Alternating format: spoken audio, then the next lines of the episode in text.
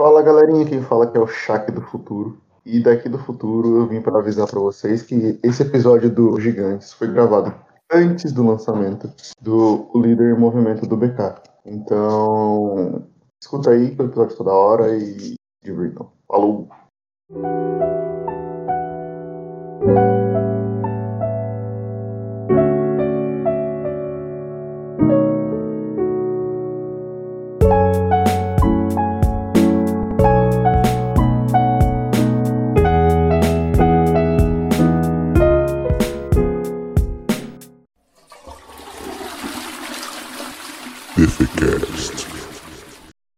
Fala rapaziadinha, é, tamo de volta, cara. É, para quem não me conhece, sou o Shaq, sou o host do, do programa. E hoje a gente vai falar do, do álbum Gigantes do BK, como você já viu aí no, no feed, porque você sabe ler. E para me ajudar aqui tá o CEO, vice-CEO, comandante e primeiro braço direito e cérebro pensante da cadeia da cadeia alimentar de fezes, o senhor João Hermógenes. Fala galera, o também conhecido apenas no meio do hip hop, porque ninguém nunca me chamou assim, mas virou JH aqui. É, vai ser bem da hora, porque eu sou bem fã desse álbum. É isso. E também tô aqui com a mente por trás dos designs mais loucos que você vai ver no Instagram e pelas releituras de capa mais foda que tem lá, Gugu. E aí, rapaziada, se minha mãe me elogiasse igual o Shaq me elogia, minha autoestima tava lá no alto, viu? É isso, vamos falar sobre Gigantes, um álbum muito foda, sou fã. Acho que vai ser um, um papo muito rico. É isso, cara. Então, bora lá. E se vocês quiserem colocar, dá, dá play no álbum aí. Vai assim, bota lá instrumental e deixa tocando no fundinho e acompanha a gente aí. Bora lá. Lançado no final de outubro de 2018, o sucessor de Castelos e Ruínas nos entrega 13 faixas de um BK muito mais diverso, batendo de frente com o racismo intrínseco na sociedade brasileira e costurando temas de uma maneira muito natural, tal qual seu predecessor. Porém, de uma forma mais criativa e menos monótona. E aí, cara, a Folha diz aqui: rap traduz o Brasil sem abrir mão da originalidade estética, diz autor. Nova geração se conecta com americanos e com nomes tradicionais da música negra nacional. E aí, tipo, ele cita a primeira faixa, tá ligado? No começo do, do, no começo do, da matéria aqui. E, e, tipo, começa a matéria que assim, a Bebe Biquila Costa Santos, o BK tem 29 anos, já foi descrito como o futuro do rap nacional por Marechal, um dos mais talento talentosos nomes do gênero no país e faz parte de uma geração, abre parênteses, Jonga Don L com sapiência, fecha parênteses, que se conecta tanto com Jay-Z, Kendrick Lamar, Outkast e Kanye West como o Clube da Esquina, Cassiano, Timaya e Racionais MCs. Esse é o take que ele dá para os gigantes. E já lá no Gampazan, que é uma parada que é tipo mais, né, nossa cara aqui, ele dá tipo BK Gigantes 2018, de Cassius Clay a Muhammad Ali. É, o rapper lança em seu segundo disco uma obra que é um atropelo na mediocridade racista. O exercício do pensar demanda criatividade, criticidade, humildade e abertura para avaliações novas. E ao ouvir Gigantes, novo disco do rapper carioca BK, é uma violência ao pensamento porque, por mais que estejamos preparados, as linhas que o disco apresenta nos, for nos força a pensar sobre uma gama muito ampla de questões. Então, tipo assim, é, queria começar aqui dando esses dois takes, tá ligado? De como pode ser diferente a maneira que a gente ouve e interpreta o disco, tá ligado? Apesar de ter pontos diferentes, tá? Fazer parte de universos diferentes, tá ligado? A Folha e e o Gampazan, que é uma parada tipo, muito nichada, e a outra que é muito pra massa. É, mas mesmo assim ter, tipo, ter. É, como é fala? Absorver coisas separadas do, do, do, do, de um mesmo trabalho. Então queria ouvir de vocês um pouquinho é, do disco, um pouquinho do que. O que, que você. Aliás, não do disco, é, da interpretação de vocês do disco. Então, cara, eu acho que o Gigantes, ele chega meio que de surpresa em relação ao que a gente esperava do BK, né? É, eu lembro até que na época que ele tava para sair, ele tinha lançado aquele EPzinho, né, que tinha de duas a três músicas, que eram antes dos Gigantes chegarem. Sim, sim, foram, foram dois. É, então, e dentro desse próprio EP ele já entregava é, uma musicalidade um pouco diferente, né, do que a gente esperava com os trabalhos do Nectar e do próprio Castelos e Ruínas. E então, e quando ele entregou o Gigante, então, foi completamente diferente, assim, foi, acho que no primeiro momento eu até tive certa dificuldade entender um pouco do álbum por não estar tá esperando mesmo, foi uma questão mais bem pessoal, assim. E eu acho que ele entregou um, um, um trabalho muito bom, tipo, de qualquer maneira. É, eu achei bem legal essa quando ele resolve explorar outras vertentes, assim. Ele tenta. Ele sai daquilo, daquela atmosfera dark que o Castelos e Ruínas tinha. Ele se entrega como músico mesmo, ele entrega um trabalho bem mais mais, mais fechadinho, mais profissional. Eu gosto muito. E em relação até o que os dois portais que você trouxe, é engraçado, né? A gente vê essa como que é, é, escrito, assim, o jeito que a Folha entregou o material com comparações para a galera que é fora do, do meio conseguir ter as suas percepções, enquanto o Gampazan entrega aí algo que particularmente eu acredito que tem muito mais a ver com o álbum em si. É, então, era, é, era tipo mesmo isso que eu queria tirar, porque é tipo, um precisa te introduzir o que que é, do que que se trata, tá ligado? E o outro é mais ou menos um, um uma parada tipo, olha, a gente percebeu isso aqui, sabe? Uhum. E tu, João? É, é muito louco você ver como todo, literalmente todo leitor do Gampazan é, conhece o BK e, principalmente naquela época, era louco por Castelos e Ruínas, né? Ou no mínimo curtia Castelos e Ruínas. Eu nunca vi alguém que realmente não goste de Castelos e Ruínas, né? É, por mais que eu prefira Gigantes. Mas o leitor da Folha, eles têm que conhecer mesmo, cara. Então é muito louco que eles fazem um monte de malabarismo, Clube da Esquina, é, Kanye West, etc, etc, etc, para apresentar não só o BK como a cena, né? Mas eu acho muito louco que eles tentaram pelo menos isso, né? E não só fizeram uma notinha de rodapé. Isso eu achei bem da hora. O Gigantes foi um. Foi para mim uma visão bem positiva do BK, porque por melhor que seja o Castelos e Ruínas, é uma coisa de um álbum só, né? Não sei o que, que vocês acham disso, mas para mim o Castelos e Ruínas funcionou ali. Se o BK continuasse batendo naquela, naquele mesmo saco de pancada, ele ia acabar é, estagnando muito, como outros contemporâneos dele fizeram, né? Que eu não vou falar mais nada aqui. Pode crer. Mas assim, mano, é, eu queria voltar um pouquinho. É, apesar de vocês ter, já, já ter pedido para vocês a opinião do disco e aquela coisa toda, que ainda a gente vai fazer um faixa-faixa mais pra frente depois. É, é falar, mano, como é que tava na época. Porque, tipo assim, a gente tinha ali, como o João falou, um BK vindo do Seguindo na som, Seguimos nas Sombras e vindo do Castelos e Ruínas, que tinha não só ele também, eu acho eu, eu até achei interessante isso hoje, estava reouvindo uns discos de 2018, tá ligado?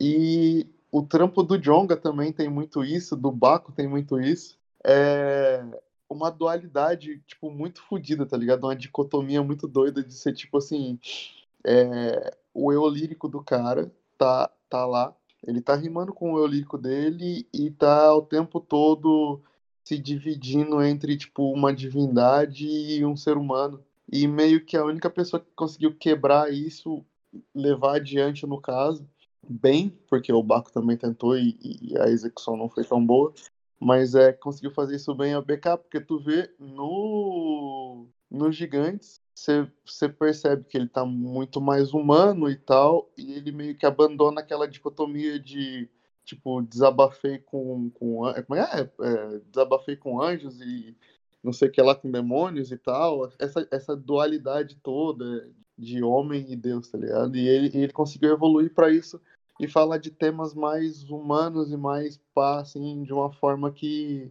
que parece que a pessoa ela precisa falar de uma divindade para ela meio que se apresentar e se mostrar grande, mas tu precisa ser melhor ainda para ser humano, tá ligado? E ele conseguiu fazer muito isso, muito bem nesse disco aí. Por isso que eu até acho que ele é mais artístico por essa por essa, como é que fala? Por essa pequena característica que ele tem aí. Mas voltando lá ao raciocínio, então, tipo, eu tava reouvindo esses álbuns e tem, tem meio que essa, essa parada, tá ligado? E aí eu queria falar mais ou menos de como é que tava a cena, porque ele tava vindo de dois, dois bons trampos, um em grupo e um sozinho. E tava todo mundo esperando que ele fizesse uma parada muito mais ácida, mais soturna, mas... e ele lançou uma parada igual o Gol falou, mais, mais artística, mais plural, mais pá. E isso meio que não desceu bem no começo. E agora, não sei, igual um trampo do Kanye West que a gente pode ver aí que que amadureceu bem e tal, e depois vendo, você vê que é uma parada muito, muito maneira e não tem cara de 2018, tá ligado? Que tinha lá o. Como é que é o nome do disco do Jonga lá? O que tem os menininhos sentados? Heresia. O menino que queria ser Deus. Não, o, o menino que queria ser Deus. Ah, é o Heresia. 2019, não é? É o Heresia, pô, não é? Não, mas o É menino é de 2018. 2018. Heresia 2017. Ah, é? Uhum. Heresia 17, o menino 18, o ladrão 19 e Ah, pode crer. histórias 20. Ah, então perdoe meu francês aí, então, porque a parada da dualidade do Jonga tá toda no Heresia, de, é de 2017. Mas então, e, e a gente tinha ali. Mas, mas na mesma também, também tem isso no. Também tem isso no. No Menino que Queria Ser Deus. Que é até no nome, tá ligado? Uhum. Mas, tipo, tu tem ali esses, esses lançamentos todos e tal, acontecendo ali, e essa, essa vinda do BK. E tem uma, uma alta grande pra caramba do, do- da galera do Rio. Tem ali o Saim, tem o. O, o Hatch e tal lançando. E eu queria ouvir de vocês aí o que, que, que vocês estavam fazendo em 2018. Como é que é? Como é que foi a percepção de vocês do lançamento do disco também e tal? Cara, eu, em 2018, eu, eu realmente fiquei muito ansioso pro álbum do BK, pro Gigantes. E como eu falei, eu assustei bastante quando eu ouvi. Não no sentido de assustar negativamente, mas eu, eu fiquei muito surpreso. Eu fiquei de fato muito surpreso. E uma coisa que você comentou sobre essa dualidade, né? Em se apresentar o, seu eu lírico como um deus, tudo. Eu vejo que nos Gigantes, além da gente ver um, um BK mais humanizado, a gente consegue consegue enxergar várias facetas de um BK, sabe? Porque ele, ele discorre por vários temas é, de uma maneira bem humanizada e, e se colocando dentro, dentro de cada coisa, assim, que eu, eu acho que ficou muito legal. Eu não. Tipo, eu assusto mesmo porque acho que muito por ser putinha do Castelos e Ruínas, sabe? Aí, e eu lembro até que no mo- quando o álbum saiu, a galera estranhou um pouco por conta de. Que eu lembro que o Castelos e Ruínas ele tinha muito uma questão da área também, é, da Lapa ali, do Catete da Glória, e a galera. Foi um momento que a galera tá muito apegada, né? Às gírias do Block 7, tava todo mundo querendo se vestir igual os caras, começaram a falar de Adidas, tudo, então quando o BK ele traz um álbum que por- ele não desapega dessa raiz da área dele em nenhum momento, mas ele ele extrapola para um outro plano assim, sem ficar sem bater numa numa tecla tipo tão do catete ali da- das suas origens, a galera estranhou um pouco. Eu sinto um pouco disso do público. É, e cara, em 2018 foi um ano que saiu uns trabalhos legais pra caramba, né? Saiu até o o SCA da FBC, que foi um álbum da hora, o Raiz da Negrali, que foi bem louco também. E eu acho que 2018 também foi o boom, assim, entre os caras que estavam aparecendo na cena, entregaram trabalhos muito finos, assim, sabe? Entregaram bons trabalhos, que eu lembro que foi um ano até difícil quando a galera começou a falar sobre top 10, assim, você via muita divergência nas listas por, por conta disso, porque tinha saído muito trabalho bom na época. Tinha, cara. Eu acho que, inclusive, do site, velho, esse foi o top 10, um dos mais difíceis, assim. Porque tinha muita coisa boa. Muita coisa também saiu saiu no final de 2017 que era boa também, que a gente ainda tava digerindo, tá ligado? Por, exemplo, o eletrocardiograma da Flora, se eu não me engano, é de outubro, de- do final do ano de 2017, assim. Era uma parada que a gente ainda tava ouvindo muito, pá, e, sei lá, meio que deu uma embolada ali no final. E, e era uma parada que a gente tava. Foi um, foi um bom ano, tá ligado? O Audaz é de, de, de 2018. Não é um dos melhores trabalhos do, do, do Red. É bom, é bom pra caralho, um ótimo disco. Mas não sei. Era uma parada assim que a gente tá- ainda tava, tava ali pra ver como é que é. Mas segue aí, Igor. Então, cara, é, é muito sobre isso mesmo que eu, que eu falei. É, eu acho que o Gigantes, ele, ele se apresenta muito bem pra galera, ele surpreende de maneira positiva, óbvio. E eu acho que ele conseguiu aproximar o, a, a gente que é fã, né, admirador, ouvinte do BK, de uma maneira mais singela, assim. E, e saiu um pouco, acho que, desse, desse pedestal que a galera estava se colocando, todo mundo se apresentando como Deus, se apresentando como né, o ser diferenciado da, do momento. Eu acho que o Gigante ele tem um impacto muito positivo. Eu, particularmente, hoje gosto mais de Gigantes, mas foi um processo, a digestão dos Gigantes ela foi um pouco longa para mim até eu entender melhor o álbum, assim. Mas muito porque eu era, tipo, meio fissurado no Castelos e Ruínas.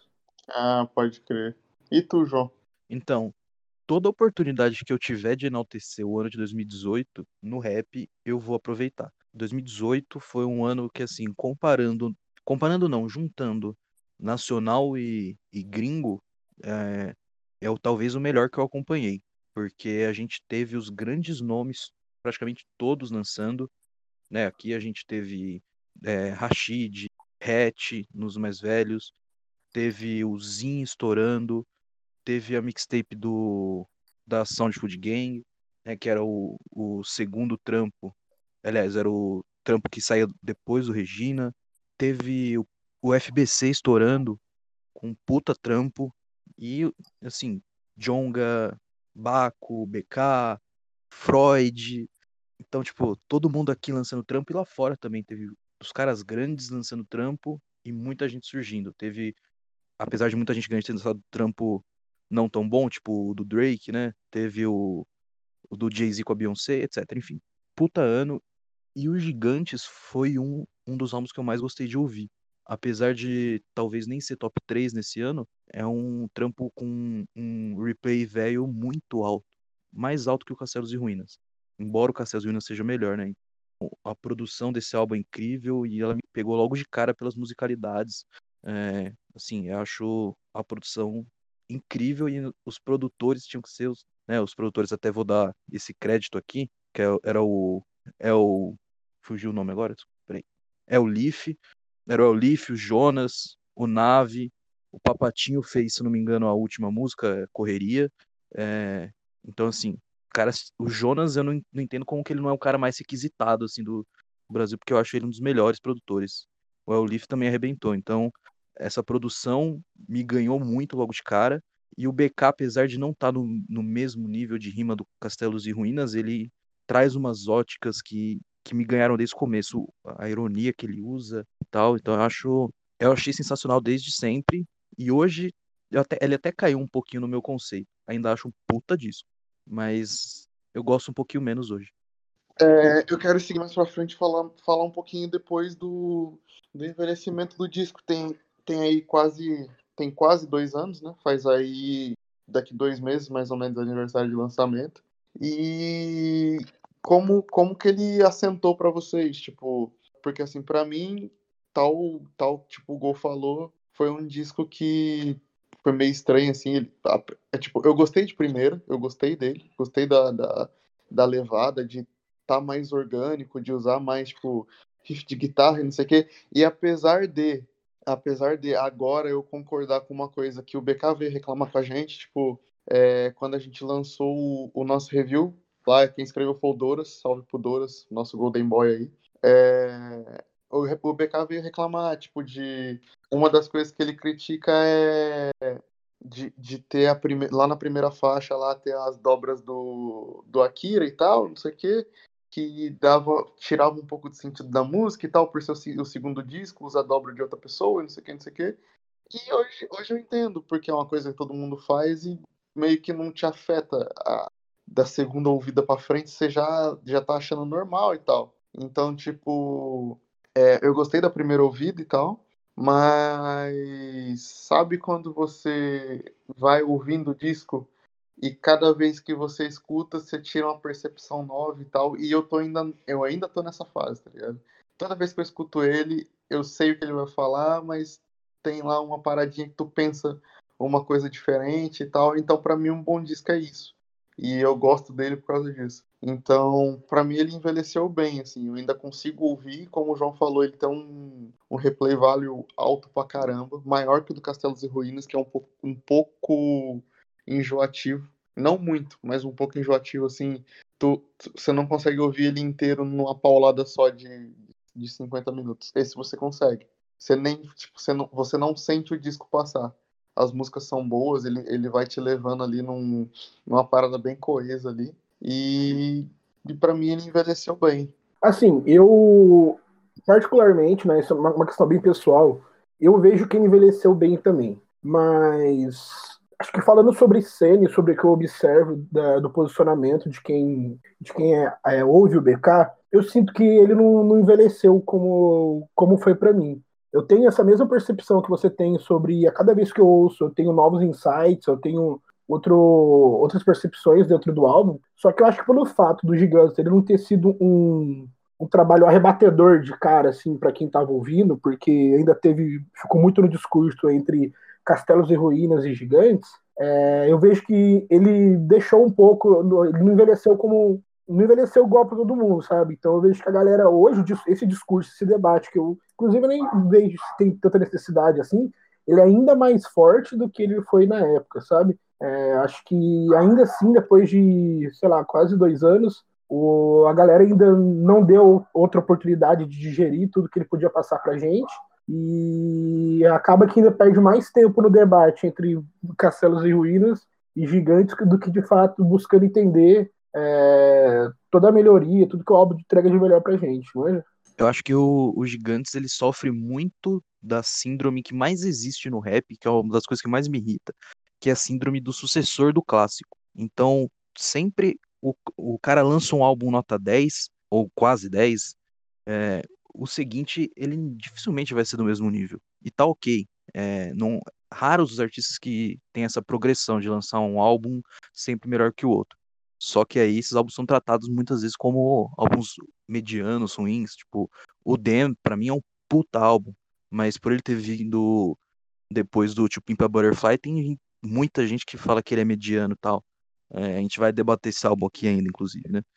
É, o Doze Cabá, Braba, que veio depois do Homicídio. É, Esse sei lá. álbum tem uma puta produção foda, né, cara? Sim, ó, puta produção. Eu, eu gosto muito. Eu gosto de ouvir ele mais do que eu gosto de ouvir a maioria dos trampos do Emicida. Sei lá, a maioria dos, dos trampos, eles têm essa, esse viés. O Isis, e assim, muita gente acaba ficando com a visão do disco anterior. E o Gigantes eu acho que passa por isso porque o Castelos e Ruínas é quase que unânime um, um, top 3 da última década. Mas o Gigantes não, não acho que deixa muito a desejar. E, e ele, para mim, envelheceu bem porque é uma sonoridade que não era muito explorada nessa época no rap, e ainda não é. E ainda eu acho que é um caminho, sabe? Algumas sonoridades puxando do, do jazz, não tem muito no Brasil isso. Acho raro, pelo menos no mainstream, né? e do jazz, do funk, usando Mas, cara, sax. eu, tipo, eu percebi isso e eu descobri o porquê, cara. Porque a galera não escuta esse tipo de música, tá ligado? Igual onde eu tô morando aqui, é basicamente uma cidade de interior, tá ligado? É, é grande e tal, tem 200 mil habitantes e tal, mas é uma cidade de interior na, no comportamento e tudo, tudo. Se você andar, tipo, 40 quilômetros para dentro do, do, do onde já não tá longe do centro ali, você já entra no meio de umas bananeiras que tem uma casinha com um cara com espingarda, se tu bater na porta dele, ele te dá um tiro, tá ligado? e tipo assim, mesmo nesse ambiente, tem aqui um clube de jazz, tá ligado? Que toca jazz todo dia, de improviso e não sei o que, e ficam os, os instrumentos no palco. Se você souber tocar trompete, você vai lá, pega e faz um jam session, tá ligado? E a galera não escuta isso no, no, no, no Brasil, fora dos grandes centros, o caralho, tá ligado? E aqui tem. Então eu, eu acho que o rap sofre por causa disso, tá ligado? E eu acho que as pessoas tinham que explorar mais essa fonte. Pode crer. Mas é, eu não digo nem só o jazz, porque não, o, o álbum não fica no jazz, ele vai um pouquinho pro soul, um funk, e assim, muita gente ouve Tim Maia até hoje, é, é a referência para a maioria dos rappers. Mas enfim, é, é, é, pouco explorado e por isso eu acho que sei lá, eu torço para que a gente possa olhar para os gigantes daqui uns três anos e falar, ó, oh, os caras estão fazendo essa sonoridade que o BK fez em 2018, porque eu acho muito boa e o, e o BK ele ainda ele é muito carismático, carismático nesse trampo, é, tipo as levadas dele e tal. Esse é um álbum que muitas das teclas dá para você ouvir dançando e isso é alguma coisa que que eu sinto até hoje. Tipo, chega a correria, eu fico naquele naquela alegria porque eu curto muito correria mas fico tipo, puta, já acabou, velho. É o bagulho que você falou, não, você não vê o disco passar. Eu acho que isso se mantém para mim até hoje. Eu, eu acho que eu vejo mais efeitos nele hoje porque é, não sei, eu acho que eu tenho um ouvido um pouco mais crítico hoje e de tantas audições a gente acaba percebendo coisas pro bem e pro mal. Sim, e até tem até um detalhe, cara, de eu tava ouvindo esses dias de novo, né, pra gente gravar aqui. E aí eu tô com ele assim, na hora que começa a tocar planos, eu fico, cara, sei lá, parece que ele fez essa música para falar que tinha que ter uma love song dentro do disco. E aí depois você escuta a música seguinte e fala assim: "Não, velho, era só um, era só uma preparação para um, tá ligado? Para falar que, tipo, tá tudo OK se você termina um relacionamento e a vida continua e tem festa, tá ligado? Sim. Então, e, e isso é muito foda. E você percebe isso depois, assim, sei lá, com o tempo, não sei. É muito louco porque é, você de primeira primeira audição você vê assim, ele vai pegando várias várias histórias, várias temáticas, várias ideias ao longo do disco, mas você depois você consegue ver algumas conexões entre elas, tipo, você termina o relacionamento, você vai pra festa, é, aí depois da festa já tem o, o Deus do Furdunço, que já é sobre esse lado mais carnais. Deus do Furdunço? É isso, né? Exato, é, é, é isso, essa, essa sequência é boa. E agora a música tem, tipo, ela tem um outro significado para mim, agora, tá ligado? Ela tem um outro significado que, óbvio, né? Ela tem o a mesmo esquema lá, planos, não sei o que e tal. É, chora pela ex, vai, vai nas DM. É, essa porra mesmo, da Stalk, esses caras aí, tudo aí. Mas, Quem nunca, né? Exatamente. Mas aí depois tem, porra, depois tem festa, bagunça, estourar o cartão e é isso. Eu fico até feliz sim, de, você, de, você, ter trago essa outra visão de planos, porque eu ainda não tive ela. E toda vez que essa música toca em algum show do BK, eu já fico, pô, full bolado, porque eu vejo os casal tudo se abraçando, belezinha lá, e, tipo, geralmente ela antecede a hora que a roda punk vai abrir. Tipo, e eu já tô pronto pra trocar então... soco, tá ligado? Aí eu fico, tipo, porra, cara, na moral. os casal tudo se abraçando, o pai só olha no telão do show, assim, tipo, um monte de gente se beijando, e, e eu lá com uma cara de bunda esperando tocar Top Boys pra socar alguém, tá ligado? Aí, pô, agora, agora é outra coisa, vou até chorar quando eu vi planos do próximo show. Porra, mas é bom demais. E então vamos, vamos fazer o que a gente veio realmente fazer aqui, falar faixa a faixa, né? Então, peraí, deixa eu pegar minha colinha aqui, que minha memória já não tá mais essas coisas. É, vamos lá, o disco começa com um novo poder. E, tipo, é, pra, mim, pra mim, eu acho que Novo Poder é meio que uma, um manifesto, tá ligado? Tipo, a partir de agora é, é, isso aqui e é isso aqui que eu vou abordar no disco. É, ela funciona muito bem como intro, né? Por causa disso mesmo. Ela é tipo, ó, primeiro que ela introduz a sonoridade que vai mandar no álbum e assim, o, o synth dela é muito bom e tal, agitado, não sei o quê. E ela faz isso aí mesmo que você falou, o manifesto, né? O, o flow do BK vai vai ser base, em torno desse flow que ele já usa, mas nessa levada mais gingada, não sei o quê. Eu gosto Sim, muito. E, ele, e ela tem uma parada que no, no, no Castelos e Ruínas já não tem tanto. Tem guitarra pra caralho, cara. Muita guitarra. Sim. E, e tipo, vem bastante uma, aqui. As dobras que a gente tinha falado e tal, que eu tinha falado do, do, do, do Akira, aquela coisa toda. E, e é meio que assim, olha, a partir de agora, essa é a sonoridade daqui para frente. E esquece.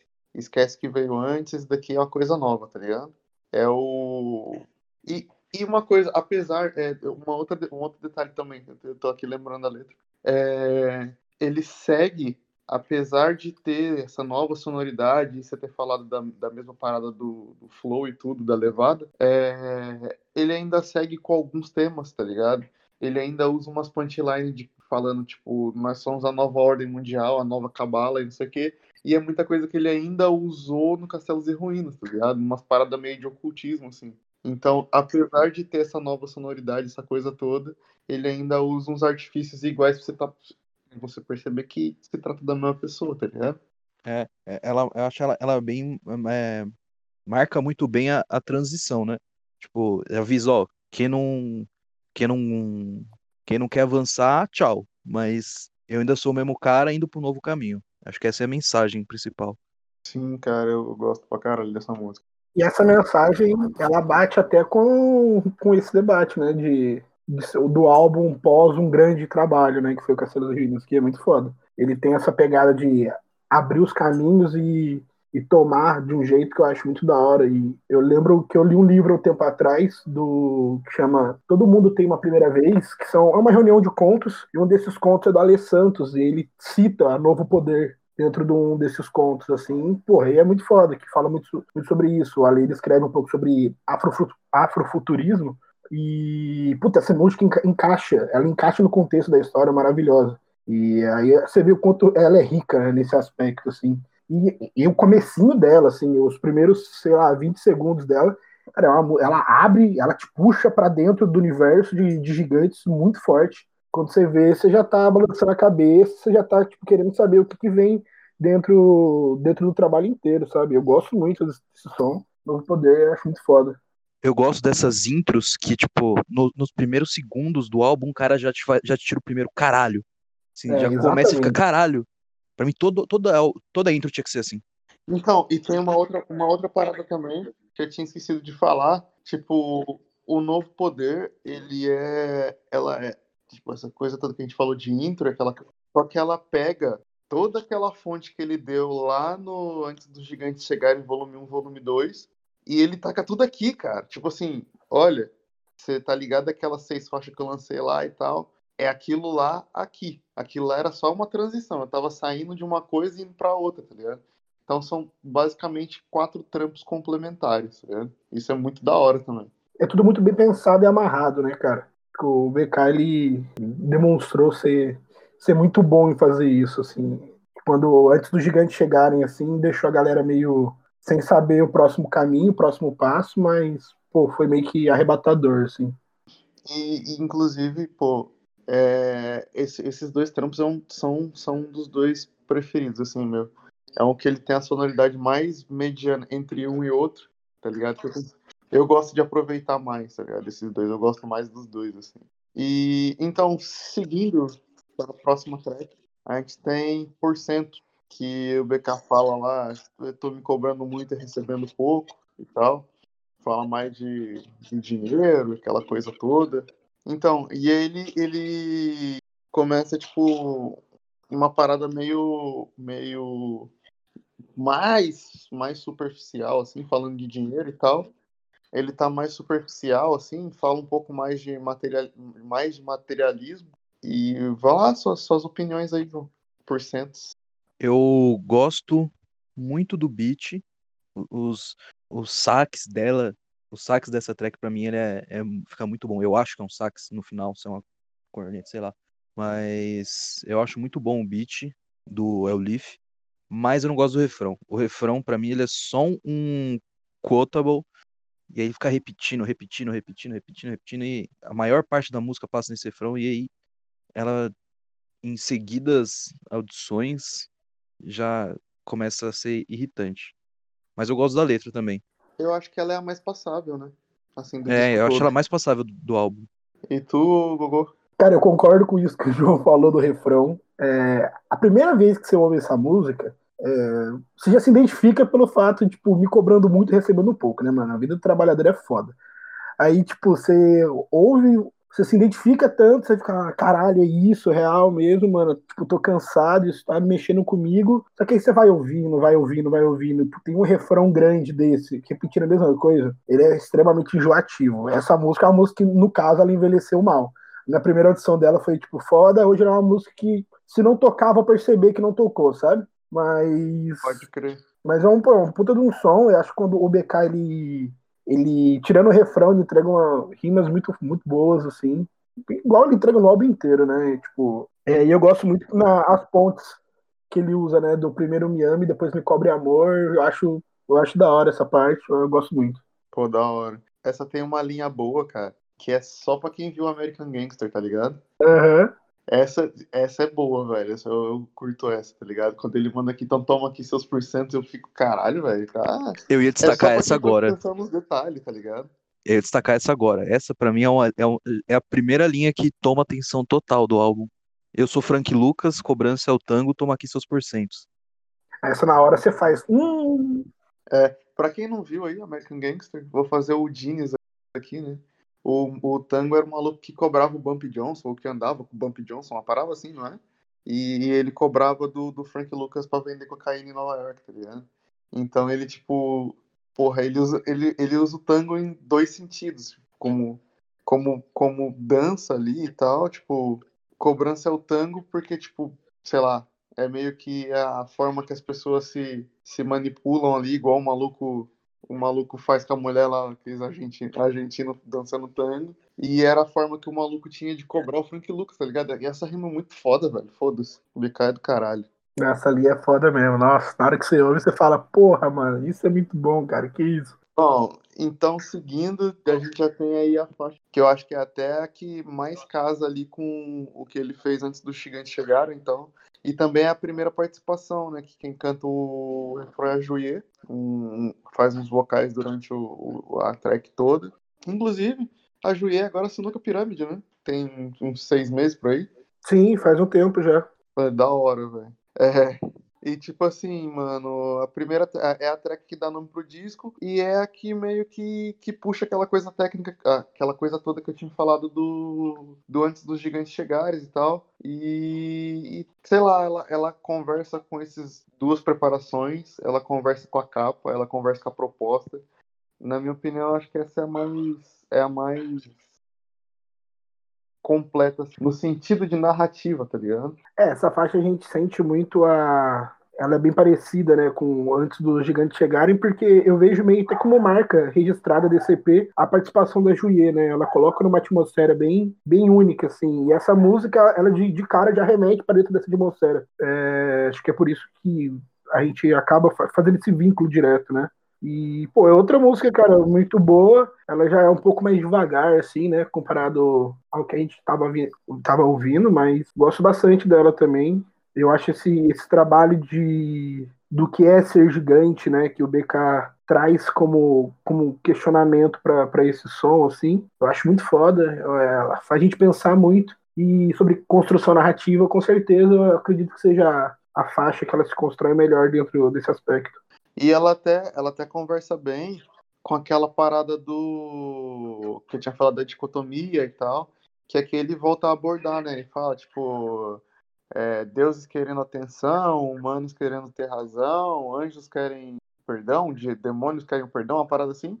E tipo assim, ele. Deixa eu colar a letra aqui pra ficar bonitinho na edição, peraí. É, ele fala: anjos querendo ação, demônios o perdão, humano querem, humanos querem ter razão e deuses querem atenção ele volta a, a, dialogar, tipo, anjos e demônios, deuses e humanos, aquela coisa de, da, da, dualidade e tal, que ele puxa lá do Castelos e Ruínas, e agora ele tá jogando aqui pra perspectiva do humano que se vê grande, aquela coisa toda. Eu acho isso maneiro pra caralho, assim, pra construção do, da, da marca do disco, tá ligado? Eu acho muito, muito bonita pra música a voz da Juliet, não, não só no refrão, mas no fundo. Ela vai carregando a, a track inteira lá, é um negócio bem angelical complementa o beat, né? O beat dá esse espaço, assim. Eu acho bem legal. Eu só não gosto do BK na intro, no primeiro verso, que ele vai cantando e a voz do BK ainda não é a melhor para fazer isso. E acho que a Juiê podia ter feito essa parte. É, falando alto para sermos gigantes, falando algo para sermos gigantes, não sei o quê. Que eu também não vou cantar, que minha uhum. voz é pior ainda. Mas eu acho que essa é a, un... a único... única coisa da música, mas a construção dela é, é excelente, é, é, é carismática o segundo verso é muito carismático, tá? O terceiro, eu gosto bastante dela. Sim, sim, eu acho maneiro. Inclusive, essa parada do BK cantar com, com uma voz mais, tipo, uma voz feminina e tal, mas num manjo de canto. É barítono? Não sei, mulher? Não lembro. Agora não faz. Não... Mas, tipo assim, num tom mais feminino e tal, igual no Quadros, tá ligado? Que é, é, é um, é uma combinação maneira, assim, também, dele com a Shira. Sim. no caso, lá tem o Lucas Carlos também. Mas, tipo, ele consegue complementar, usar um, um beat mais lento, com uma voz mais, mais feminina, assim, e ele rimando numa parada, tipo, uma levada mais, mais assim, mais, como é que eu posso dizer? Mais, mais despojada e tal. E, e puta, casa muito bem, cara. Ele, ele, ele, consegue fazer isso muito bem. Quando o BK rima mais solta, é o melhor dele em, em questão de, de agradabilidade. Ele, Sim, é, ele é muito sim. carismático, então quando ele rima solto é, é o, o, melhor de se ouvir dele.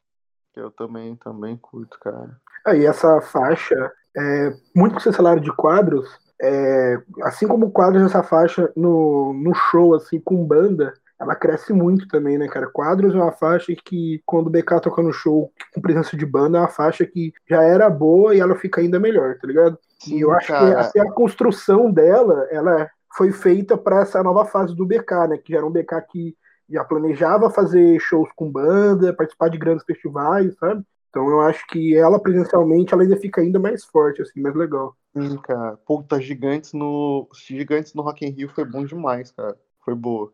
Inclusive, eu acho que isso deve estar no YouTube, vejam. Nós não colocamos links aqui porque eu não sou obrigado.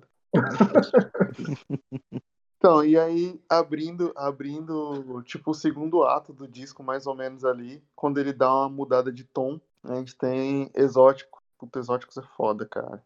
Então, manda, é onde ele começa, é onde ele começa mais a, a direcionar ali tipo assim, ele, ele, ele já fez aquela abertura, ele já deu o tom do disco ali pra gente, como mais ou menos vai funcionar, e aí agora ele começa a atacar, né? Tipo, ele vai ali, pá, fala da, da Patricinha, ah, meu namorado tem cara de bandido, que essas porra, e a carne mais barata é a carne negra do mercado, né?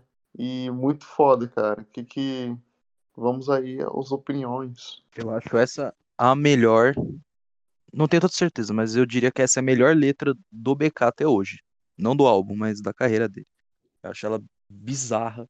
A escrita, como ele põe a ironia e como ele completa isso com, com as vozes, né? Eu odeio quando falam que ah, o BK é o Kendrick, não sei o que, ou o Jong é o Kendrick, mas só que ele puxa isso do, do Kendrick, com certeza, que o Kendrick adora é, esse, esse artifício de fazer as vozes para mudar a persona e deixar isso bem marcado e ele usa isso também no, no início do terceiro verso, se eu não me engano, é, e no. Acho que é o terceiro verso inteiro, na verdade.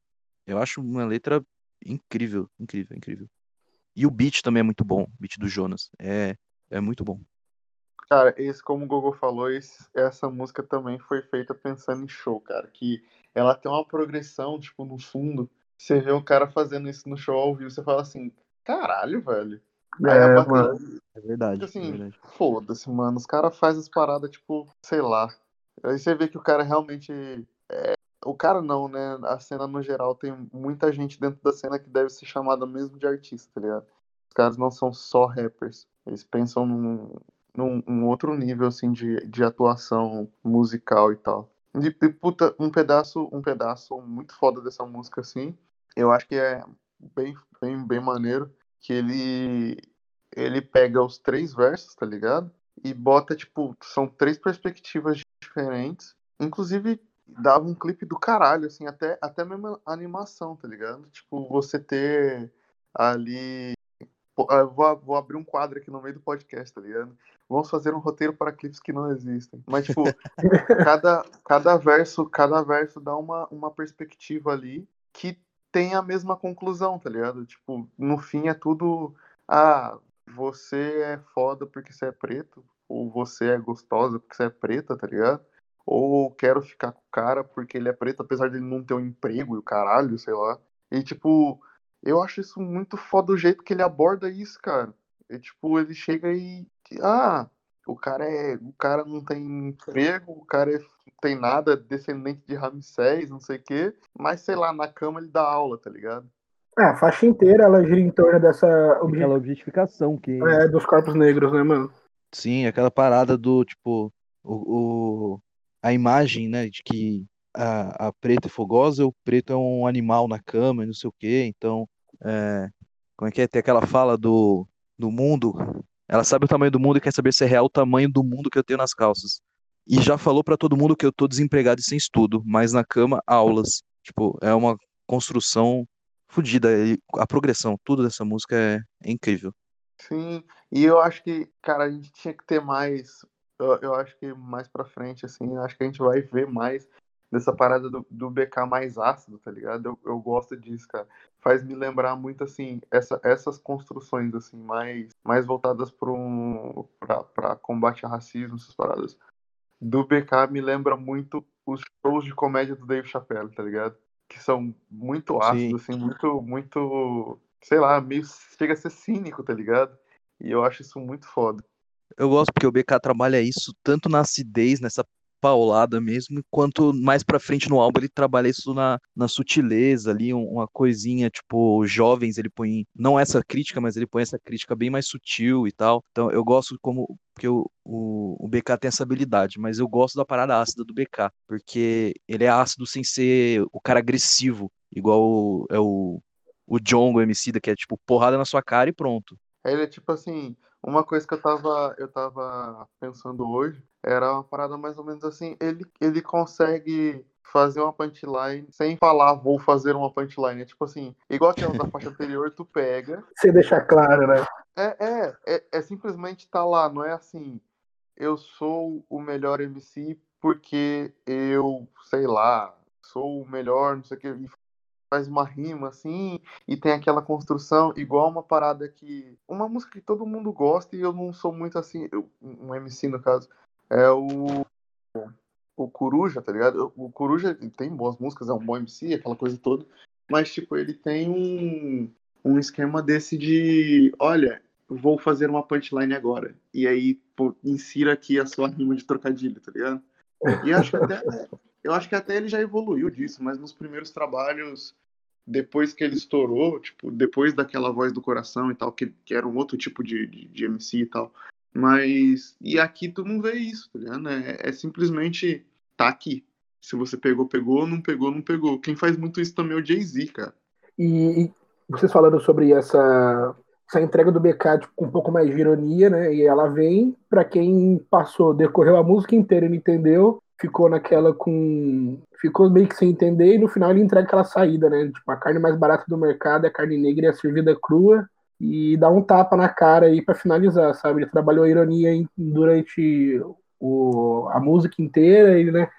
Essa acidez dele, e no final ele esbanja na sua cara aí sobre o que, que ele tá falando, pra galera aí se orientar dentro das ideias. Sim, é mais ou menos isso. E aí, seguindo mas nessa mesma toada aí, a gente tem ali Julius, né? Que é correndo dois. Como é? Correndo com dois pés para gastar uma perna na noite. Né? É, puta, Julius, eu, eu, eu, pra mim, é a melhor música do disco. Assim, em, em quesito de construção e, e, letra e tal. Não, não tem os melhores versos, mas é a melhor musicalidade do disco, assim que tem uma narrativa no meio da música que você só percebe se você prestar atenção, tá ligado? Aí, fora que o nome dela já é maravilhoso, né, cara? Na hora que, eu não sei se era a real intenção dele, mas quando eu vi Júlio pela primeira vez, eu, na hora, já hora eu pensei em todo mundo odeio Cris, então eu achei isso foda. E é isso. É bem, é bem isso, assim, né? Ele, ele meio que brinca com isso na sua cara. Tipo assim, olha, a sua, a sua, a sua referência também é a minha referência, tá ligado? É exatamente. Eu... Porra, é isso mesmo, já, que foda. Eu acho isso muito foda, tá ligado?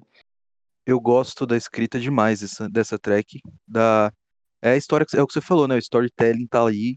E quando o BK foca no storytelling, eu acho que ele é, ele é assim, do topo do, assim, da primeira prateleira do que a gente tem aqui no Brasil, porque ele é muito bom nisso. Ele consegue contar essas histórias é, curtas, né? O que ele faz ali no meio dessa track. Ele conta história rápida, não gasta muito tempo nela e entrega com perfeição. É, o segundo verso dessa música é muito bom, né, cara? Que Sim. ele fala que alguma coisa é aquilo, é a lei da atração, a lei do desapego. Porra, acho isso muito foda. Essa, essa música aí ele entrega o storytelling de outro mundo mesmo. E mais uma música que fica muito, muito melhor no presencialmente, viu, cara? Falar pra você que essa música cresce bastante, cara. Sim, até aquela que eu tinha perguntado se tinha clipe ou não e tal, que ele canta Exóticos e depois Július, naqueles sessions, essa música fica boa pra caralho, porque, tipo assim, a, a, a bateria orgânica dá uma crescida fodida nela também. Eu gosto pra caralho dela, ela ao vivo. Inclusive, isso deve ter lá no, no lá na loja de CD verde lá. É, vale a pena, tá ligado? Vale a pena melhor que a, que a versão do disco. Sim, a, a... depois do beat switch ainda, ela ao vivo fica muito boa. A virada pro, pro terceiro verso, eu acho muito boa. Sim, velho. E a saída dele é, é muito boa, que ele consegue. Eu falei da voz dele, mas a voz dele encaixa muito bem com essa saída. Quando ele fala, mãe, peço que ore por mim quando estiver com minhas armas nas mãos tal. Sim, e uma coisa muito foda que eu não tinha percebido, eu fui perceber esses dias. Era tipo assim, é... ele, pede, ele pede que a mãe dele ore por ele e tal, porque é uma pessoa real, mas ele fala que o pai olhe porque tá falando de Deus, porque o pai não é presente, que ele tá falando lá no começo da música, tá ligado? Uhum. E aí você Sim. fica assim, caralho, velho, muito foda, tá ligado? E tipo, esse- essa história que ele tá contando, a- a- tem também, igual na outra música, tem duas perspectivas aí dentro e tal. É, eu acho isso muito, muito louco o jeito que ele faz isso, tá ligado? De, de chegar e ele tá contando ali, igual no. Se eu não me engano, é no show Nunca Acaba, que tem, tipo, uma parada meio parecida com essa aqui, que ele lançou depois do disco. E, e- e ele tá lá, ele, ele tá contando, ele tá, tem a música e tal, a estrutura toda. Só que no meio da estrutura, entre os versos, tem lá uma história, tá ligado? Isso é, eu acho, essa forma de escrita do BK é muito boa, tá ligado? E no final foi a mulher que entregou o cara, pra quem não entendeu. Sim.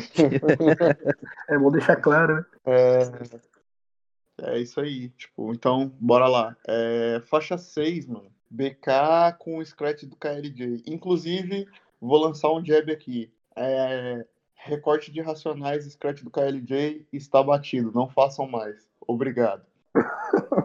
É, pior que tem rolado, já, já rolou mais do que deveria. Mas eu É, acho então. que caiu, caiu. A ideia caiu legal aqui. Tipo, 2018 eu acho que ainda tava passável esse negócio. Não, aqui, aqui ainda tava bom, pô. Aqui dava pra usar ainda, tá ligado? É tipo mensagem de áudio. Eu não aguento mais. Eu não aguento mais. O Neil fez isso em Regina, foi do caralho. Mas, tipo, em 2020, muito MC manda. Chega trampo pra gente, ou eu vejo, tipo, na internet mesmo, cara usando áudio de WhatsApp no meio do- dos álbuns. Eles não Já pararam. de- É, é melhor, é tipo. É, é cíclico, tá ligado? É assim, é scratch do Racionais, áudio de zap, barulhinho de Nextel. Vai voltar o barulhinho de Nextel 2021. Eles vão- Já- não já voltou, volta. não? O Brian. O Brian só teve vários, teve vários. Ah, então, tá vendo? É cíclico, cara. É, então, é, o BK ali começa, a Bebe Biquila. Eu acho que esse é um som meio que ele casa com o, com o Exóticos ali, meio naquela parada de ser um pouco de, de ser um pouco ácido e tal. E é meio que ao mesmo tempo um som de exaltação, tá ligado? No, no, naquela parada de tô de rolê na Lapa, o policial me parou e pediu pra tirar uma foto, tá ligado? Não, e essa música ele traz também esse- um pouco de volta, né? Essa vivência da área dele, assim, que até então, durante o álbum, ele não tinha citado, se eu não me engano, assim, tão diretamente, né? E, e sobre esses scratches do, do KLJ, se eu não me engano, nesse ano ele tinha lançado um EPzinho também, não tinha, mano? Tinha, tenho quase certeza disso que o KLJ tinha lançado algo do gênero, assim. A LJ lançou o, o volume 2, pô. Não, não foi, foi o volume volume 3. três lá? Ah, eu não sei exatamente qual que ele lançou. Eu acho que é 321 dele, se eu não me engano. Igual do. é, como é que é? Caralho, rotação 33, mano. Pode crer.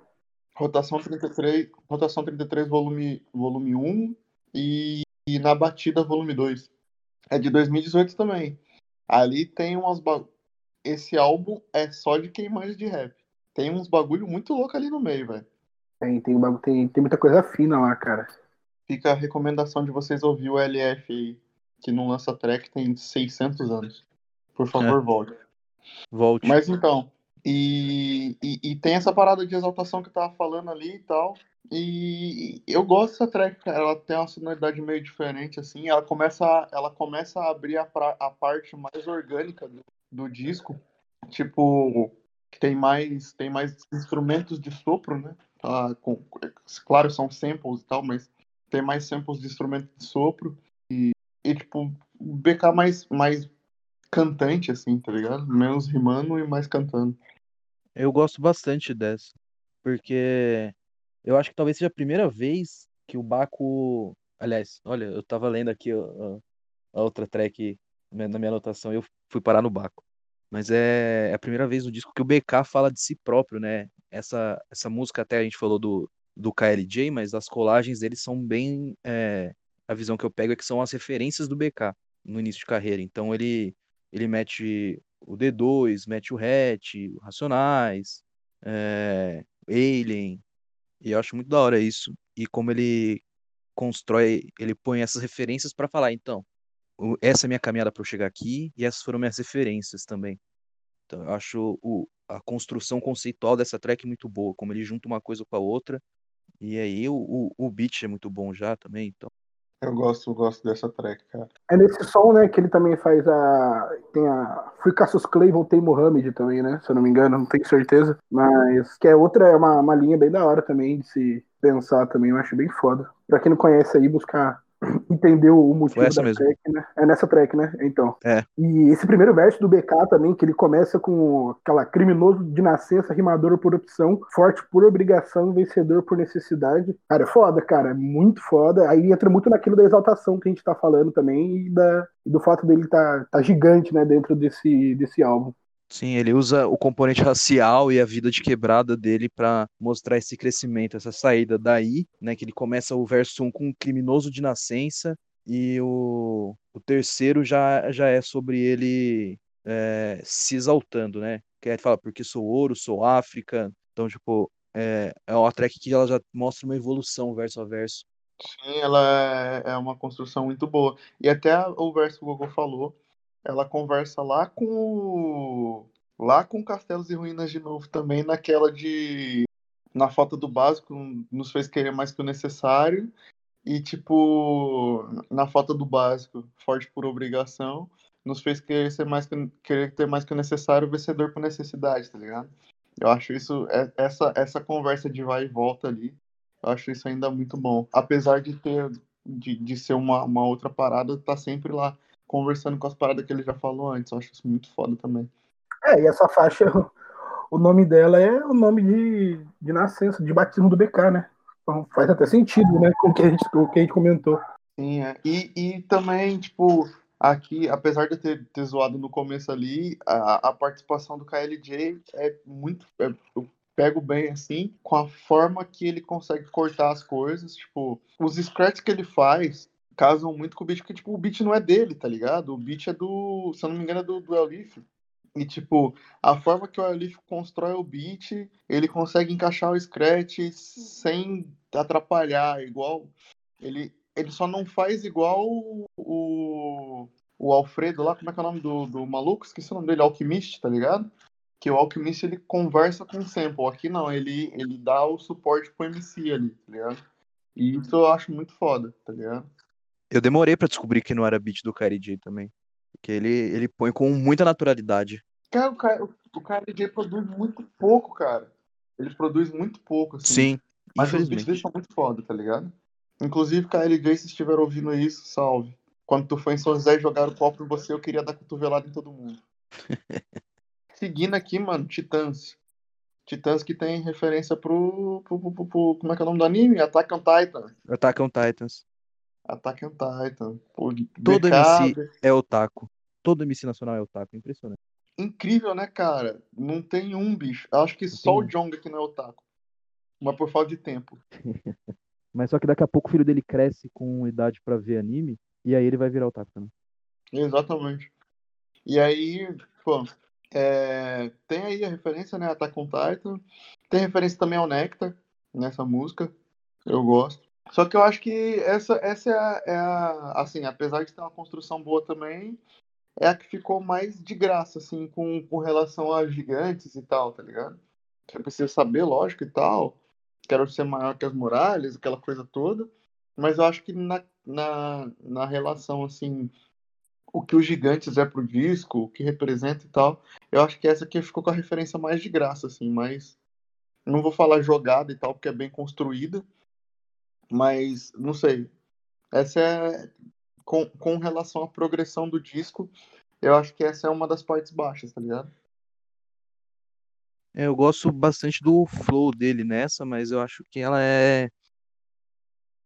Talvez além, além daquela Porcentos, que é a segunda, eu acho essa a mais descartável do trampo. Ela é boa, ele trabalha bem a referência tal, mas é, é o que você falou, ela não, não tem tanto. não acrescenta tanta coisa.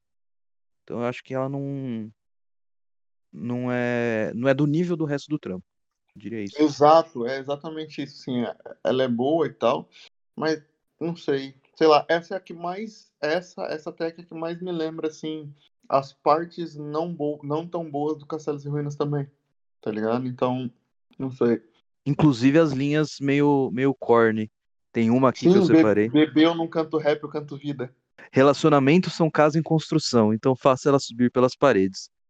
Nossa. Essa é do nível do. Do nível do Calma-Leão, Camaleão. É. Aí então. Aí, tipo. São, é, esses, esse, essas partes são, eu acho que, os, que as punchlines que o BK faz, que é aquilo que eu falei, tipo, vou fazer uma punchline. É. É assim, o o BK tem esse passo porque ele tem um aproveitamento muito maior do que praticamente qualquer um. Tipo, nem os, os caras do nível do BK conseguem manter uma constância tão grande com o Notline, só que quando ele erra é bem notável. Sim, é, é mesmo isso. Igual tem. Até, até mesmo o Emicida. Que o Emicida escreve, sei lá, no nível acima do que os. que eu penso que os MCs podem chegar no, no, no nível da cena que a gente tem hoje aqui. E mesmo ele ainda tem esses, esses deslizes às vezes. De lançar umas paradas que você fica assim, tipo. "Hum, talvez não, sabe? É, mas o, Emicida eu não lembro de nenhuma assim, pelo menos, que, que eu fale, pelo amor de Deus, para. Não, não é questão de ser, pelo amor de Deus, para, assim, mas, sei lá. Hum, não, essa, essa não me cativou tanto também. Inclusive tem faixa no, no Antes dos Gigantes que dava pra entrar no lugar dessa. Dava, tinha, tinha, cara. Essa música, ela, ela, ela tem muito potencial, né, cara? Ela, a temática que ela propõe, ela conversa muito com o álbum. Só que eu acho que a execução dela realmente deixou um pouco a desejar, comparado a- ao todo, assim. Desde a da Eu referência acho ao que ela anime, serviria de single. Sim, pô, lançar, é, lançar Pré-álbum, antes tipo, do ó. é, pré-álbum, sim. O álbum vai ser Gigantes, então toma aqui uma, um negócio legal nesse, nesse tema. Então, uma metáfora boa, é, encaixei o- a temática com o anime, geral vai curtir, mas o álbum não segue tanto essa história. Pronto. Eu acho que seria o melhor uso pra essa. Eu acho que ela é meio deslocada, assim, do, do contexto geral. Não encaixa tão bem. Só que o engraçado é que antes eu achava que era o. Essa deslocada era o Planos e não é. É, é mesmo essa do Titãs, tá ligado? É, seguindo pra Vivos. É... Vivos com Lucas Carlos e BK, cara. Terceira, a terceira participação, não, não sei se estou perdido. Terceira participação do, do disco com o Baquinho, o Baquinho Exu do Blues. Terceira Depois e quarta. ele- Terceira e quarta, é, no caso, exatamente. É, Cara, Baco, né? É isso. Eu, Baco, Baco sempre tem o que falar, né? Essa eu tô até estralando dele aqui. Mas é, eu gosto muito do beat dessa. O beat do Nave é incrível. É tipo a faixa excelente. Eu gosto da vibe dela. Eu gosto do, da temática. Eu gosto, gosto muito dessa faixa. Mas Cara, na- o- na- até. Eu acho que até o Nave pode ser considerado participação nessa, porque é muito presente a mão dele aí, cara. sim, sim. Parece que ele guiou a galera. Tipo, o BK falou, então, Nave, eu quero isso. O Nave falou, não, chega, tá, deixa comigo agora. E aí ele devolveu pro BK e o BK falou, caralho, viado. Não, e essa faixa, o, o João até começou falando aí, é, nave, esse beat é foda, uma coisa do gênero, dá até pra ser intro das produções do nave, porque ficou muito bom. E é mais uma faixa que ela cresce muito presencialmente também. Ela acho que ela apresenta a, uma, uma musicalidade acima do nível das outras produções. Não que o trampo do Jonas, da Olif, do Papatinho foram, foram ruins. Longe disso, foram trampos maravilhosos. Mas acho que essa faixa ela joga o nível muito pro alto, assim, na construção dela, inclusive torna aí o Nave, acho que o principal ponto da faixa. Se eu acho que não fosse um beat dele, não, não fosse o dedo dele, essa faixa não, não, não seria tão forte igual ela é. Não tem o peso todo, né? Exatamente. Uma coisa que eu destaco é o refrão. O refrão é tipo o se alguém fosse escrever, tipo um songwriter vai escrever o refrão pro Baco. É isso. Esse é o refrão que o Baco deve se morder até hoje porque não tá num som dele, dele mesmo. Pretos fazendo dinheiro é tudo que eu vejo, tipo, é o sonho do Baco um refrão desse. Cara, é, é mesmo isso. É tipo assim, eu fiz, eu fiz isso aqui, não sei o quê. É a minha cara, o meu carimbo. Aí o cara vai, cata e carimba no disco dele, tá ligado? Fala assim, é, meu. isso, isso ficou mesmo uma parada até que eu já, eu acho que eu já escrevi em, eu não lembro no disco de quem que foi.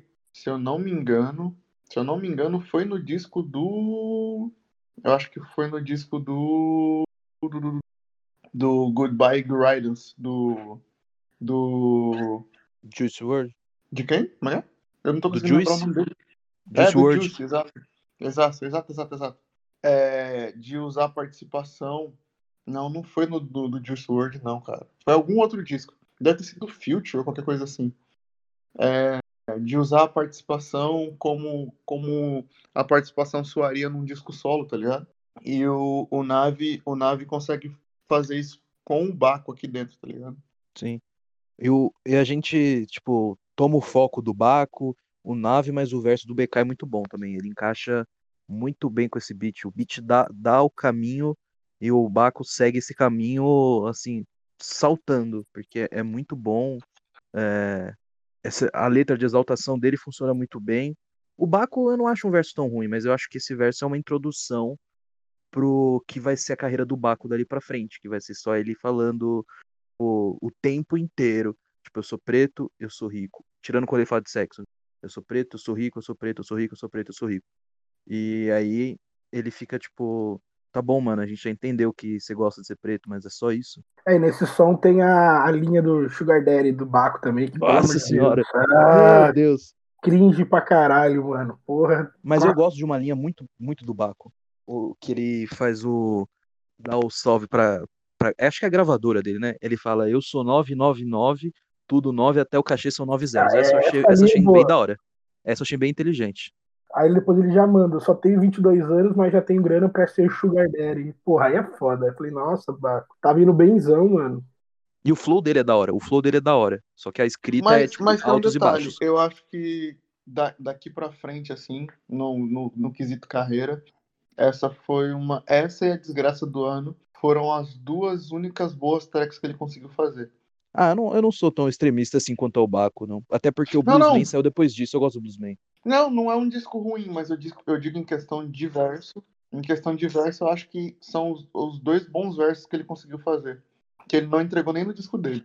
Eu, eu Assim, gosto muito bom- do de, de toda a toda não, quase toda a Minotauro de Borges, eu acho muito boa também. Então isso eu acho que é- é- esse verso talvez seja melhor porque ele não Preciso ouvir o Bluesman de novo, porque eu sou meio crítico dele, mas eu não ouvi tanto assim. eu gosto. Mas ah, eu ia passar batido dessa dessa linha, a linha do BK. Eles me chamam B Cristo porque o Flow faz milagres. Eu amo essa linha. Eu amo essa É. linha. Essa é pô. boa. Essa é boa, eu gosto.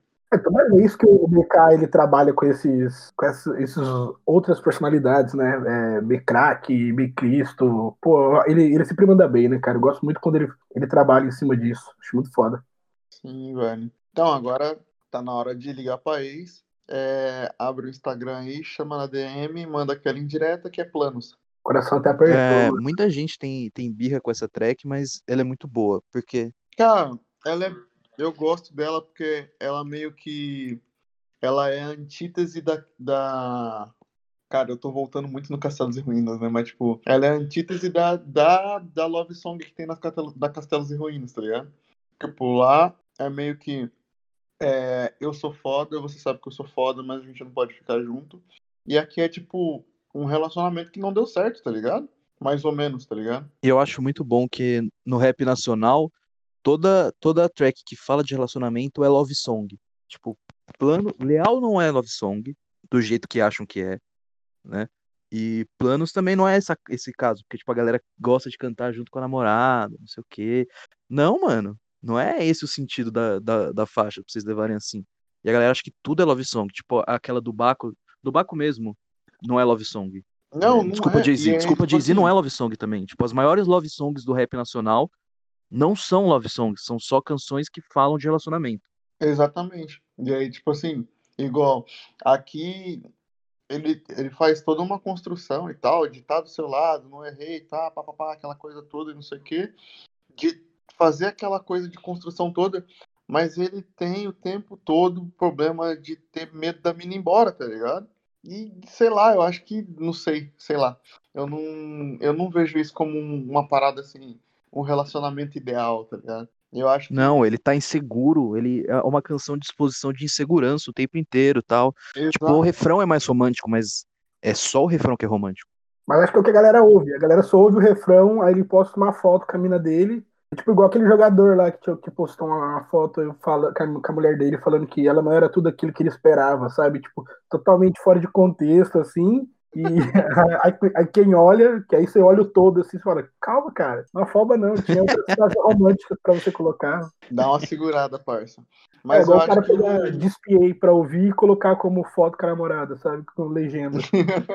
é, e, e, é até uma parada, é, é até um take disso, da parada do Despiei, assim, que é, são facetas de, de formas de falar de relacionamento que as pessoas precisam entender que não são love songs, tá ligado?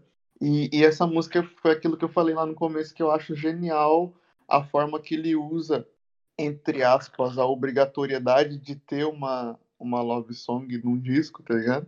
Entre aspas, uma parada mais, mais lenta e tal, como como escada, tá ligado? Pra uma, pra uma noite, pra uma noite, ó, pra uma, pra uma track mais foda-se, bagunça e briga, tá ligado? Não, depois que você é, tipo, deu esse, essa nova visão sobre o que segue depois de planos, ela até fica mais forte nesse, na, no sentido sobre falar um relacionamento é, fora né, o, a paixão extrema do refrão, assim.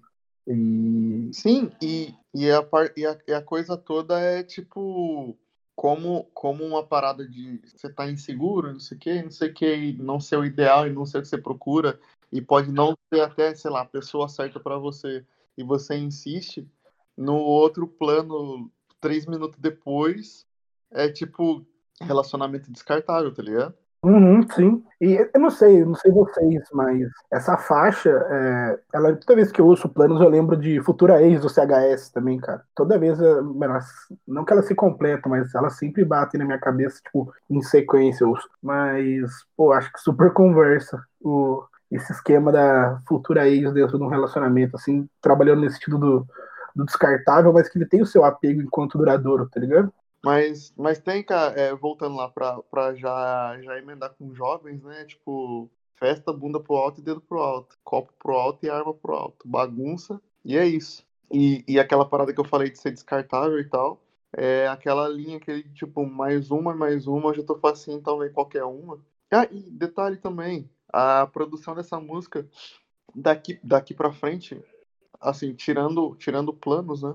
Da, penso eu que de, de vivos para frente, assim como naquele meinho ali de exóticos e júris e tal, a gente vê muita coisa orgânica, assim, muito, muito instrumento de sopro, muito sample de, de, de meio swingado, assim, tipo jazz e... Jazz não, mesmo funk, assim, soul funk, que vai agora daqui até pro fim do disco, que eu acho que dá uma dá um ar meio de, de festa mesmo, assim, tá ligado? De comemoração pro, pra, pra, pra fechar o disco já, né? Chegando já pro final aqui, essa já é a track 10. E, sei lá, eu, eu acho que conversa muito bem, assim, com, com o sentido, tipo, no começo ele, ele foi lá, fez a introdução dele, é, desenvolveu a ideia tal, o miolo todo, e aqui ele puxando pra conclusão é meio que, tipo, uma celebração, assim. É, o retrato de uma festa essa música, né, mano? Ela é bem, bem singela nesse quesito. Eu acho que essa, assim como como Planos, ele trata de fazer essa essa ele usa essa tática de você ele te passa uma imagem na sua cara, mas só que o que ele tá fazendo é outra coisa. Então, tipo, quando Planos na verdade é ele mostrando inseguranças e tal, Aqui ele passa essa imagem de ser uma música de festa, de curtição pura tal, mas ele põe uma sátira aí, uma crítica. Tipo, o refrão ele é festa, bundas pro alto, dedos pro alto, copos pro alto, armas pro alto, notas pro alto, tipo, beleza, tá tudo excelente. Aí ele mete o sangue pro alto no final, e aí termina com festa. Tipo, é, mostrando mais o lado perigoso que ele retoma lá no final, no segundo verso também, quando ele fala de, do, transar sem camisinha e tal, tipo, que eu tenho certeza que não era a imagem que o, que o BK queria passar no, no trampo dele, mais uma, uma, uma ideia mais crítica, tipo, satirizando, tipo, é, nós vai nessa, vai curtindo tudo e tal, mas dá merda. Dia seguinte, ressaca, internas crises, tá ligado? Sim, velho, isso, isso casa muito também. Já na sequência, né, nessa essa trincazinha de músicas aí, que já ali no Deus do Furdunço, tá passando pra frente, no Deus do Furdunço, ele. Aliás, antes de eu ir, Gogo tem mais alguma coisa pra falar de jovens? Não, tava ansioso por Deus do Furdunço. Ah. ah então, aí já, já seguindo ali pro, pro Deus do Furdunço ali, é, ele pega todas essas consequências, tá ligado? Do, do, da track anterior. E, tipo, ele atribui isso lá pra uma, pra uma entidade, né? Qualquer, que é o deus do Furduns. E eu achei muito isso com cara de deuses americanos, velho. Eu achei muito foda, tá ligado?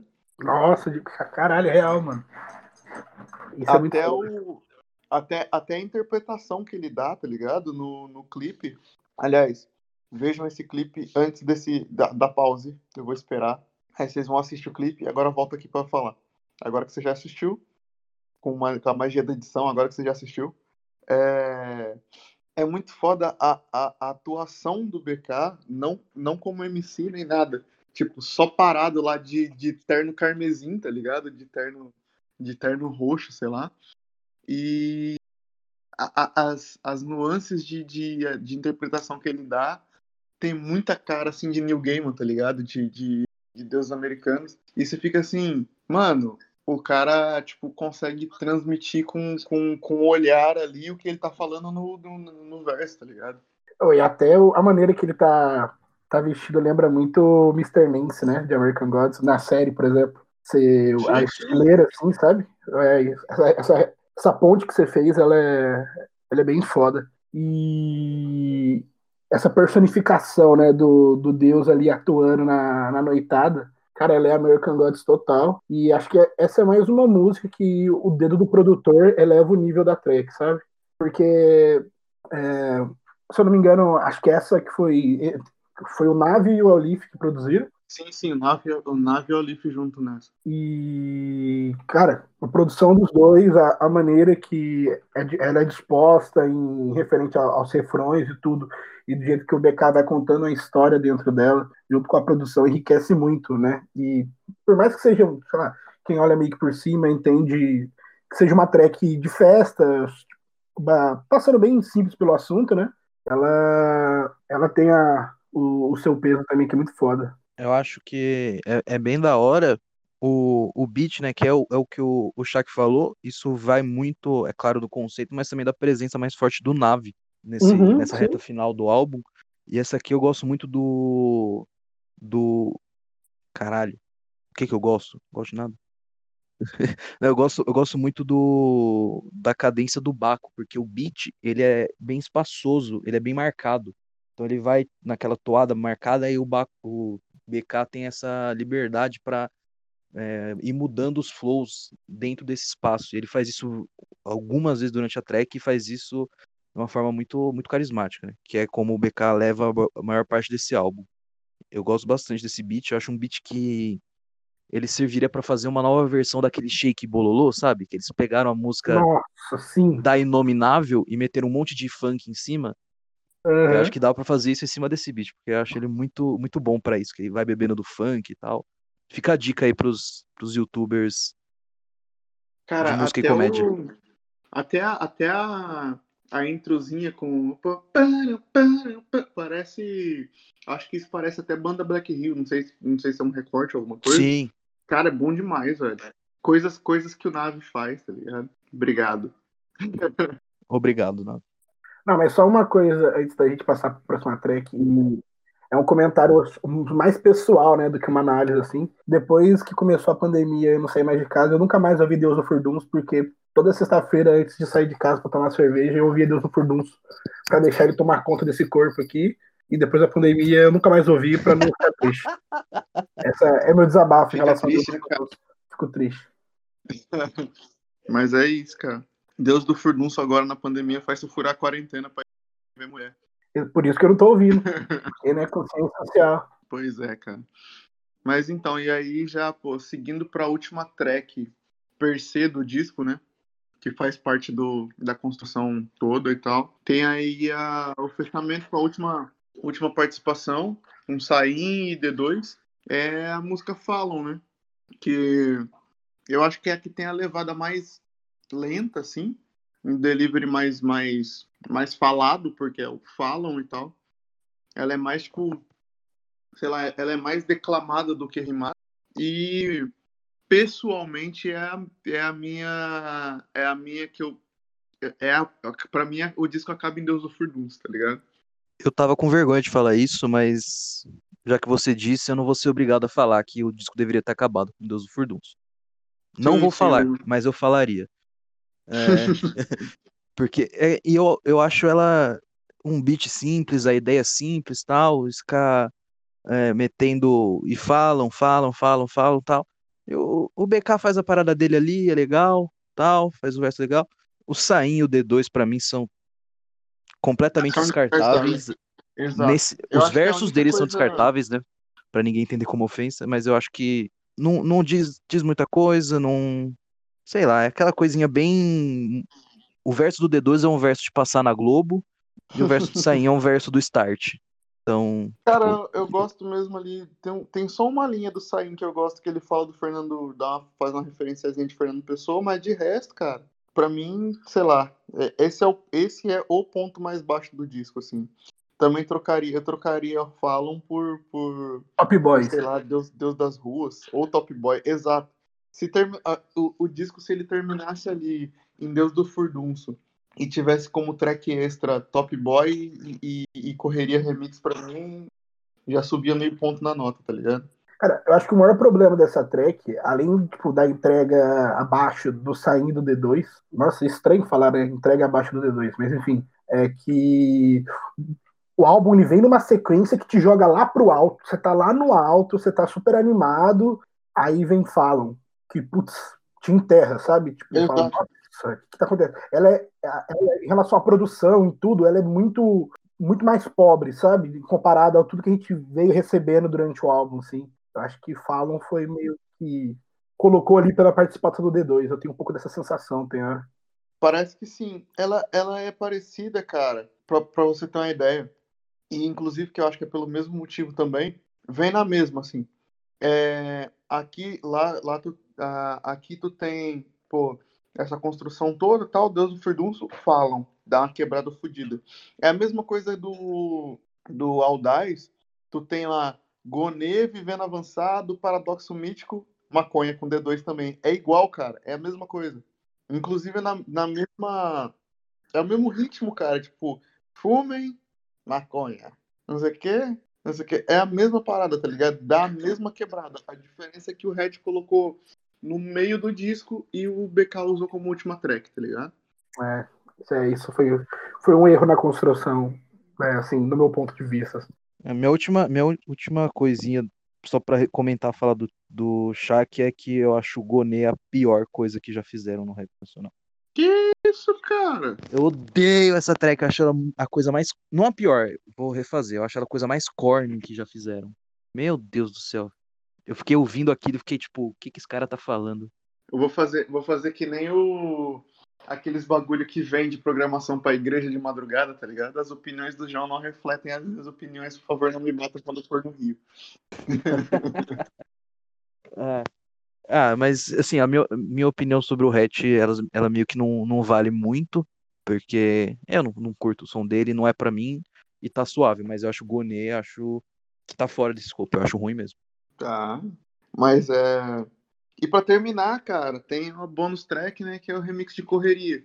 Mas assim, e aí tem o remix que a. Pô. A, a, a Drica destrói todo mundo na frente, renega, joga pro alto, vira e corta.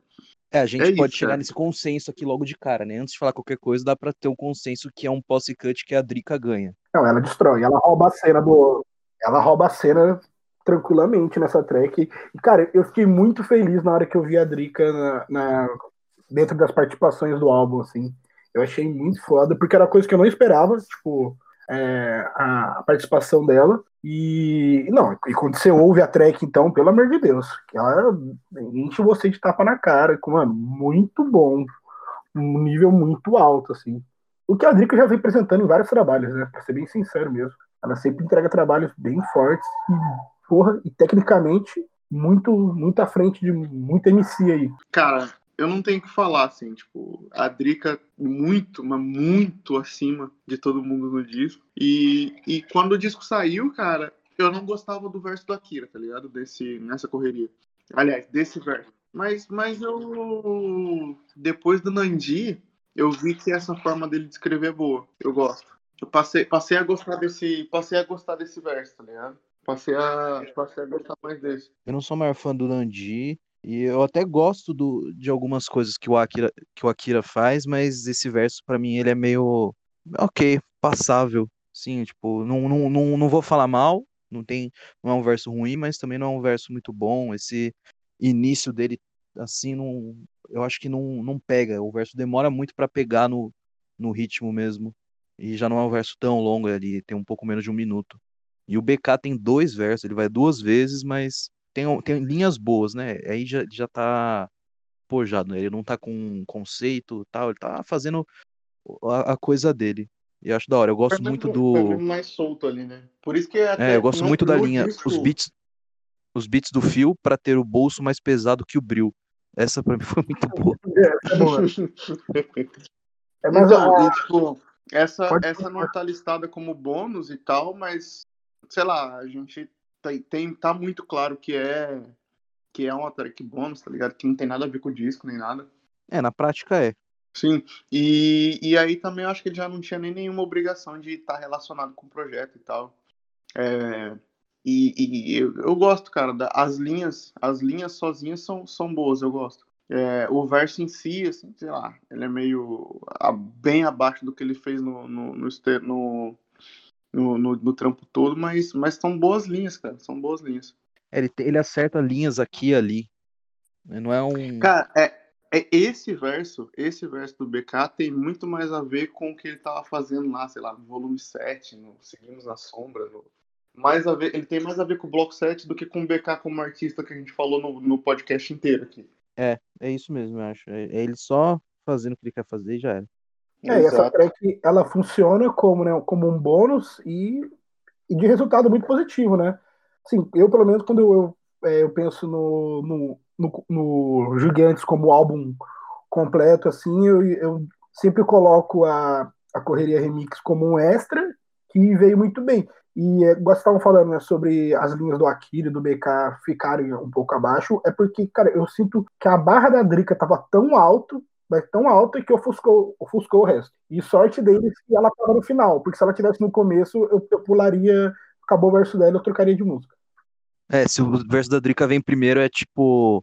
Ah, vamos cortar essa track aqui, tem nada a ver com o álbum mesmo, né? Então deixa quieto. Porque ia pegar feio. Porque ela acerta do começo ao fim, é da, da primeira linha até a última, ela não deixa cair nada. Se, se fosse no começo, ia ser tipo o remix do Flavor e aí que os caras colocaram o Big primeiro, tá ligado? Você nem escuta o resto da música. e tem o Buster Rhymes lá, tá ligado? É a mesma fita.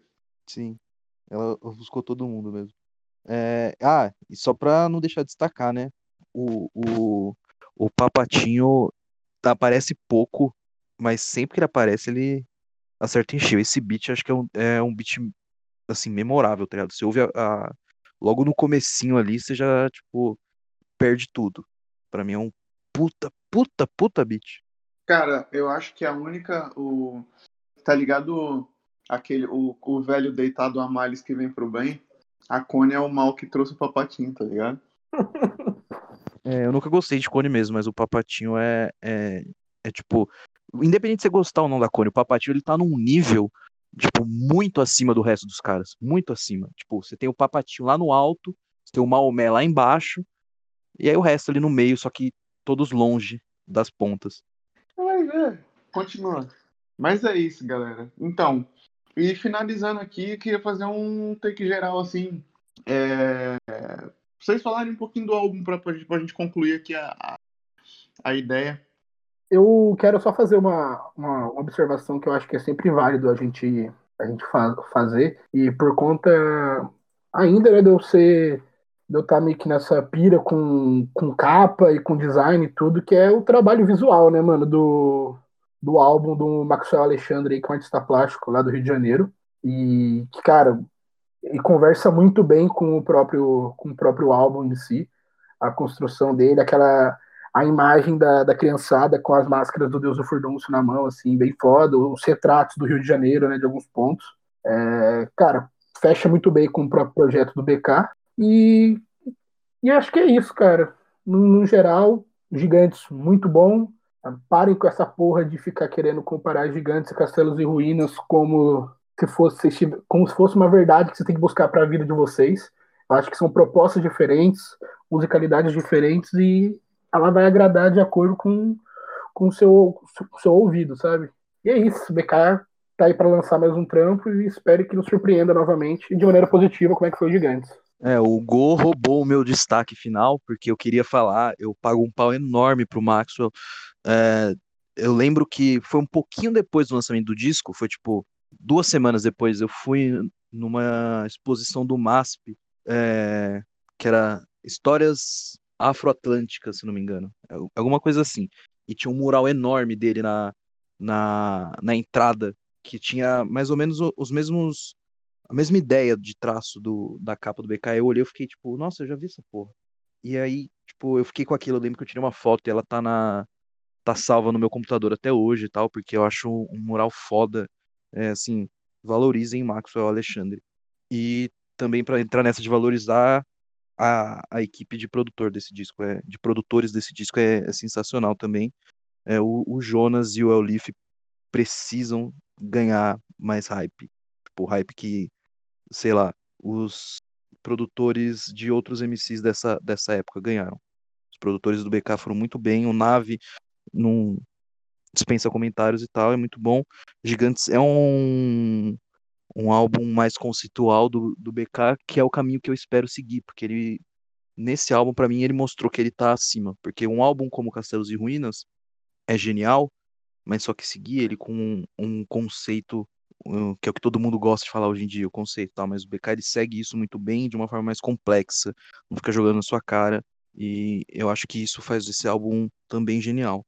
Pode não ser melhor Castelos e Ruínas, mas se você falar que esse álbum não é excelente, você tá errado. É isso. Pô, é isso, cara. E eu acho que vocês falaram meio que tudo que, que esse álbum representa. E, e tem um detalhe também, fui dar uma coladinha no Jeans ali. É, o, time de produção que o, o, João falou tem que mesmo ser assim mais mais exaltado e tal. E tem um detalhe, cara. A masterização desse disco foi feita por um engenheiro de som que que já masterizou disco da Rihanna, da Lady Gaga, do Drake, do BTS e o caralho. Então, tipo assim, tu percebe que a parada é, é sabe? É meio que diferenciada, assim. Então, é, é, valorizem, sabe? Quem, quem, tipo, procura as melhores técnicas e as melhores pessoas para poder pôr a mão no trabalho delas, tá ligado? E é mais ou menos isso. É, e sobre Jonas e Elif, pô, eu ia adorar ver. Eu já vi o Elif comentando no Twitter dele um tempo atrás, mas que eu ia adorar um, um projeto que eles produzissem por completo convidando MC, sabe? Igual meio que o WC lança direto, assim. Só que bom, né? é, por parte do Olif, assim, e do Jonas, eu acho que ia ser um, um projeto bem foda. Eu ia gostar muito de ouvir. Pode crer. E então é isso, rapaziadinha. É, fiquem ligados aí que nós voltamos de novo. É, é isso, cara. Terminou aí mais um. Mais um DFCast